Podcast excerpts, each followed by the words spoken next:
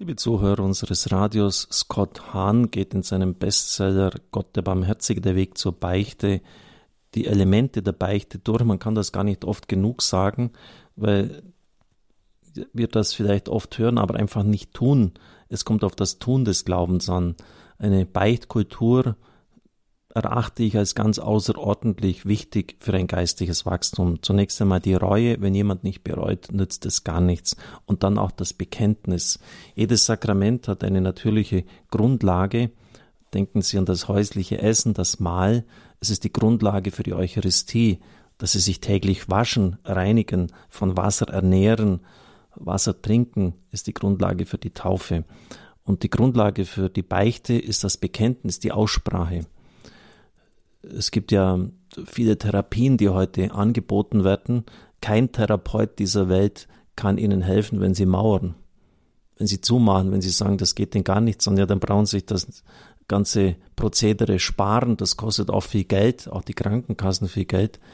Es gibt ja auch diese Einstellung, durchaus verständlich, aber trotzdem falsch, was in meinem Inneren ist, das geht niemand etwas an. Da kommen Sie nicht weit, weder vor Gott noch vor den Menschen. Sie müssen aufmachen. In dem Augenblick, wo sie sich öffnen, das hat auch der Psalmbeter äh, schon festgestellt, geschieht auch schon ein Stück Heilung. Solange ich es verschwieg, waren meine Glieder matt, so beten wir oft im Psalm, und dann sinngemäß, aber als ich mich öffnete, kam das Heil zu mir es ist irgendwie so das Wesen des Finsteren, die Sünde gehört ja in diesem Bereich, dass sie abgeschlossen sein will. Sie will nicht aufgedeckt werden. In dem Augenblick, wo es geöffnet wird, wo wir es aussprechen, wo es rauskommt, äh, ist schon ein großer Teil Heilung geschehen. Also Bekenntnis ist unabdingbar notwendig. Die Schrift, so Scott Hahn unterscheidet zwei Arten von Sünden, lässliche und schwere Sünden. Er setzt dann in Klammer Todsünden und da würde ich durchaus auch noch differenzieren. Also ich würde das nicht so machen, wie er schwere Sünden jetzt gleich mit Todsünden gleichsetzen. Die schweren Sünden sind tödlich. Sie ersticken das göttliche Leben in uns. Sie töten uns geistlich. Solche Todsünden beziehen sich immer auf schwerwiegende Materie, das heißt auf die wichtigsten Dinge des Lebens. Selbst ungläubige Menschen werden die Schwere solcher Vergehen ermessen. Zum Beispiel ist Mord eine schwere Sünde und wird allgemein als Verbrechen angesehen. Dasselbe gilt für Raub, Meineid oder Ehebruch. Ja, Ehebruch, das dürften heute nicht mehr alle so sehen. Anderes Schwerwiegende lässt sich jedoch nur mit den Augen des Glaubens erkennen. Etwa das absichtliche Versäumen der Sonntagsmesse ohne gewichtigen Grund ist eine schwere Sünde. Das wissen die heute, die Leute heute kaum mehr und wollen es auch nicht hören. Das können Sie aber nachlesen.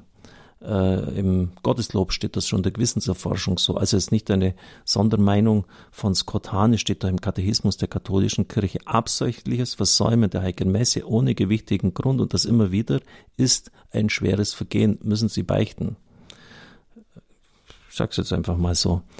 Äh, Lukas 15 übrigens, äh, das Gleichnis vom verlorenen Sohn, das sagt der Vater zum älteren Bruder, der zurückgeblieben ist, dein Sohn, dein Bruder war tot und lebt wieder. Der war doch nicht tot, der steht pumpelgesund vor ihm. Er war tot infolge seiner Übertretungen. Was hat er getan in der Fremde? Steht auch im griechischen Text Porneia. Er hat Unzucht getrieben. Unzucht führt in den geistigen Tod. Und deshalb für deine Auferstehung gefeiert. Die Beichte ist Sakrament der Auferstehung. Wiederversöhnung. Wir werden wieder Söhne und Töchter Gottes. Wir sind aus der Gnade herausgefallen und wir dürfen wieder in sie hineinkommen. Der Apostel Paulus schreibt im Epheserbrief, ihr wart tot infolge eurer Übertretungen. Das gibt es, liebe Zuhörer. Es gibt den geistlichen Tod von Menschen, von Leuten, die als lebendige Leichen, sagen wir von mir aus Zombies durch die Gegend laufen, die nach außen hin leben, aber geistig vor Gott tot sind. Und wenn sie in diesem Zustand sterben, ohne Reue erweckt zu haben, das wissen wir ja nie, was im letzten Augenblick auch geschieht, wird sie der zweite Tod ereilen. Das heißt, es wird das fortgeschrieben, was im irdischen Leben schon stattgefunden hat. Und das wird der absolute Worst Case. Das wird das Schlimmste, was überhaupt passieren kann. Und deshalb ist die Beichte ganz wichtig, das Sakrament der Auferstehung, geistlichen Stärkung.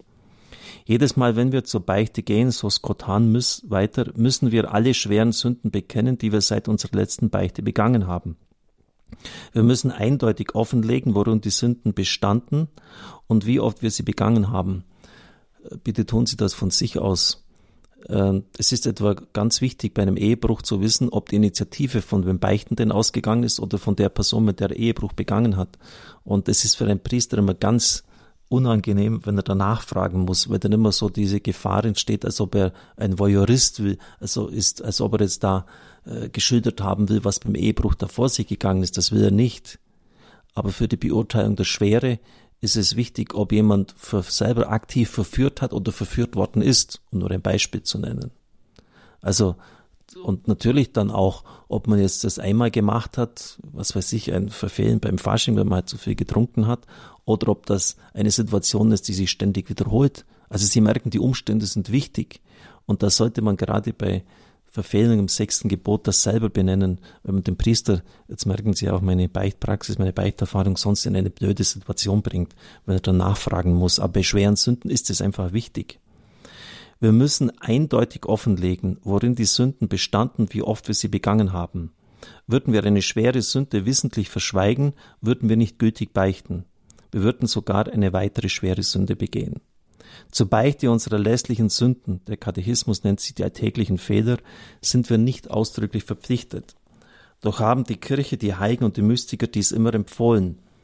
Wir sollten uns bei der Beichte bewusst machen, dass wir Gott nicht etwas erzählen, was er nicht sowieso schon weiß. Er kennt unsere Sünden besser, als wir sie kennen. Er kannte die Sünde Adams, bevor er ihn aufforderte, sie zu bekennen. Er kannte Keins Sünde, bevor er ihn aufrief, sie ihm zu zeigen. Er möchte, dass wir beichten, nicht weil es gut für ihn ist, sondern weil es gut für uns ist. Denn er weiß, dass die Beichte ein notwendiger Schritt auf unserem Weg zur Heiligung und Heilung ist. Das Bekenntnis ist notwendig, doch es gibt gewisse Umstände, denen ein Priester auf das Bekenntnis verzichtet und trotzdem die Absolution gewähren kann.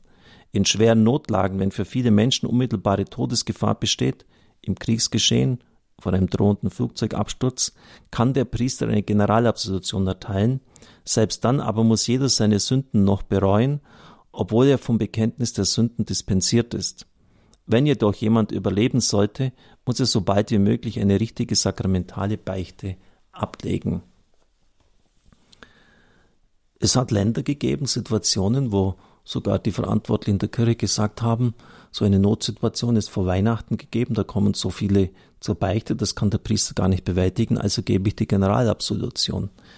Da hat Rom natürlich dann ganz energisch zu Recht einen Riegel vorgeschoben. Das geht überhaupt nicht.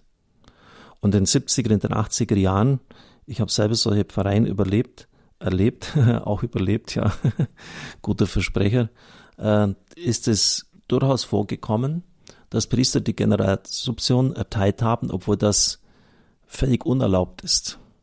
Ich hoffe, dass sich das mittlerweile äh, gebessert hat.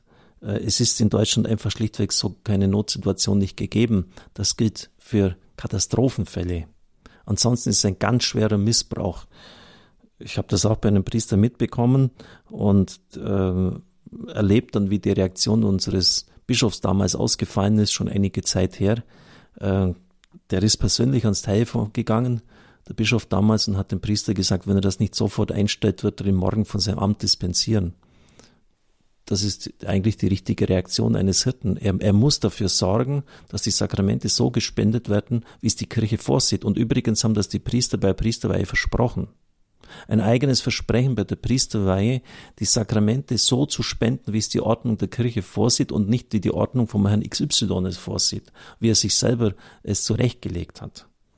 Also da haben sie ein Recht darauf, dass das entsprechende Ordnung der Kirche gespendet wird. Dies vielleicht zur Verdeutlichung, weil es mancherorts sogar noch so äh, missbräuchlich gehandhabt wird. Ich darf Ihnen den Segen spenden. Es segne und behüte Sie der mächtige und gütige Gott, der Vater, der Sohn und der Heilige Geist. Amen. Ich wünsche Ihnen einen gesegneten Tag.